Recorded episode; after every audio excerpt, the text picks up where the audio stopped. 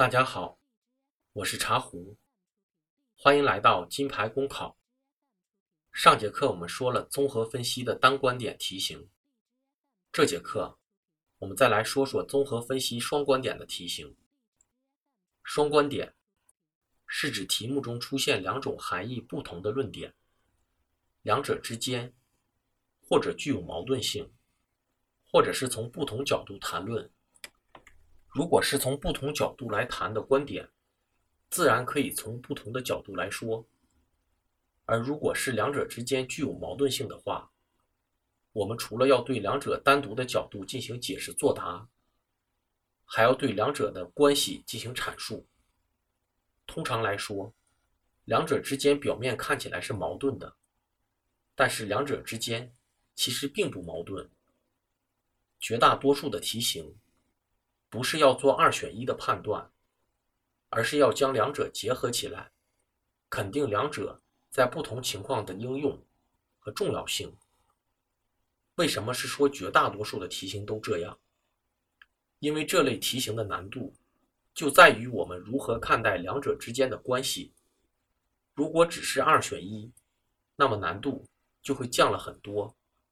在当前都要培训训练的情况下。降低难度的做法，容易降低对考生的区分度。难度适当的增加，才是主流趋势。下面举例来说明，考生请听题。有人说，想要成功，就要觉得没什么不可能。也有人说，要量力而为。请问你对这两句话如何看待呢？请大家暂停一分钟做思考。考生现在开始答题。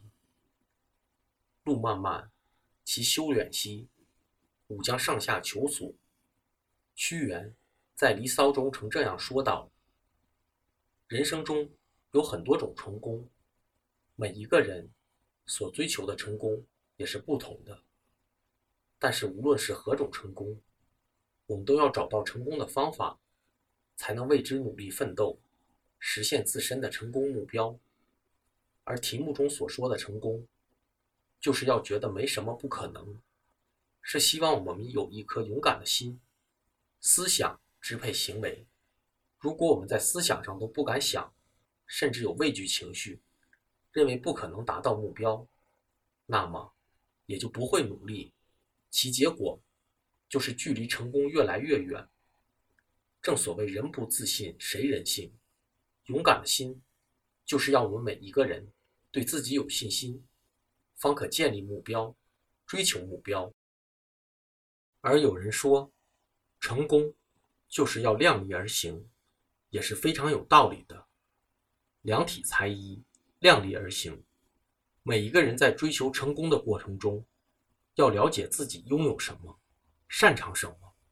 我们所拥有的、擅长的，是否可以成为我们追求目标的有效条件？我们与目标之间的距离，是否是我们可以达到的？比如说，一年之内像王健林一样富有，没读过多少书的成年人，想要去做个科学家，这些都是不现实的目标。如果我们设定一个不能实现的目标，成功的可能性几乎为零。最后，我们也必须认识到，勇敢的心与量力而行。其实是不矛盾的。勇敢的心强调的是敢想，是勇气；而量力而行，像是身体里的另一个声音，告诉我们不要去做个莽夫，要了解、知道自己有多少力气。我们的力气如果只能打败一只狼，我们面对一只狼的时候，却选择逃避，那便是没有勇敢。如果明知自己只能打败一只狼，而还要选择和一群狼去战斗，这便不是勇敢，而是不自量力，是莽夫的行为。由此可见，我们知道，一个强调成功要敢想，另一个告诉我们敢想的时候，也要结合自身的情况去想，而不是天马行空的幻想。两者从不同的层面、不同的角度去约束我们，可以找到成功的方向。两者是相辅相成的。缺一不可的，考生作答完毕。从这道题我们可以看出，两者表面是矛盾的，是二选一的。如果有人只选择一方面作答，一定不会拿到一个好的分数，因为这种题就是考大家可不可以全面的看问题，拆解两方面的关系。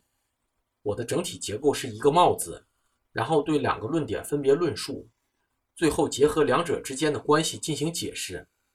我在其中采取了举例的方法，可以很清晰的明白两者的关系在一个实例中的应用。大家也可以在答题中应用，但是举例子也要有注意的问题。第一个问题是举什么样的例子？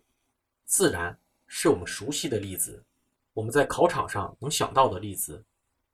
如果我举的例子不是人和狼之间的战斗，而是在我们公园日常的工作中，敢想就是要我们不要思想保守，敢于大胆实践，探索好的工作方法，提高整体的制度建设与制度落实水平。但是，在探索的过程中，也要结合自身的能力素养、相关的法律规定，切不可让我们的探索。与实践超出不该逾越的底线。总之，就是既不能保守，但是也要知道边界在哪里。我的这段话完全可以套到上面的答题里，甚至本身的效果也不会比题里的例子差，甚至可能有同学觉得应该比题里的更好吧。这个问题我是这么看的：假如我今年参加面试，如果上午考试，甚至比较早。只能在二选一的情况下，我会选择制度的例子，这样更贴近于公务员考试。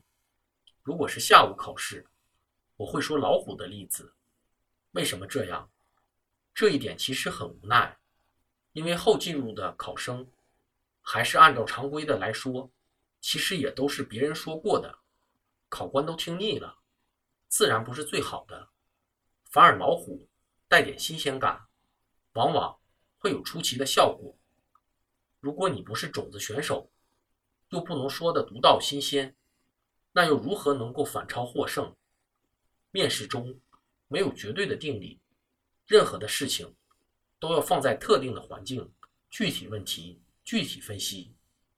第二个关于例子本身，比如说以最简短的方式来说和题目有关的内容，而不是长篇大论。包含一些和题目无关的内容，例子一定要短，说清楚即可，这是原则。关键是例子得出的经验和原则要与题干相对应。好的，今天的节目又要和大家说再见了。有什么问题，可以在我们的公众号“金牌公考”上留言。公考路上你不孤单，金牌公考与你相伴。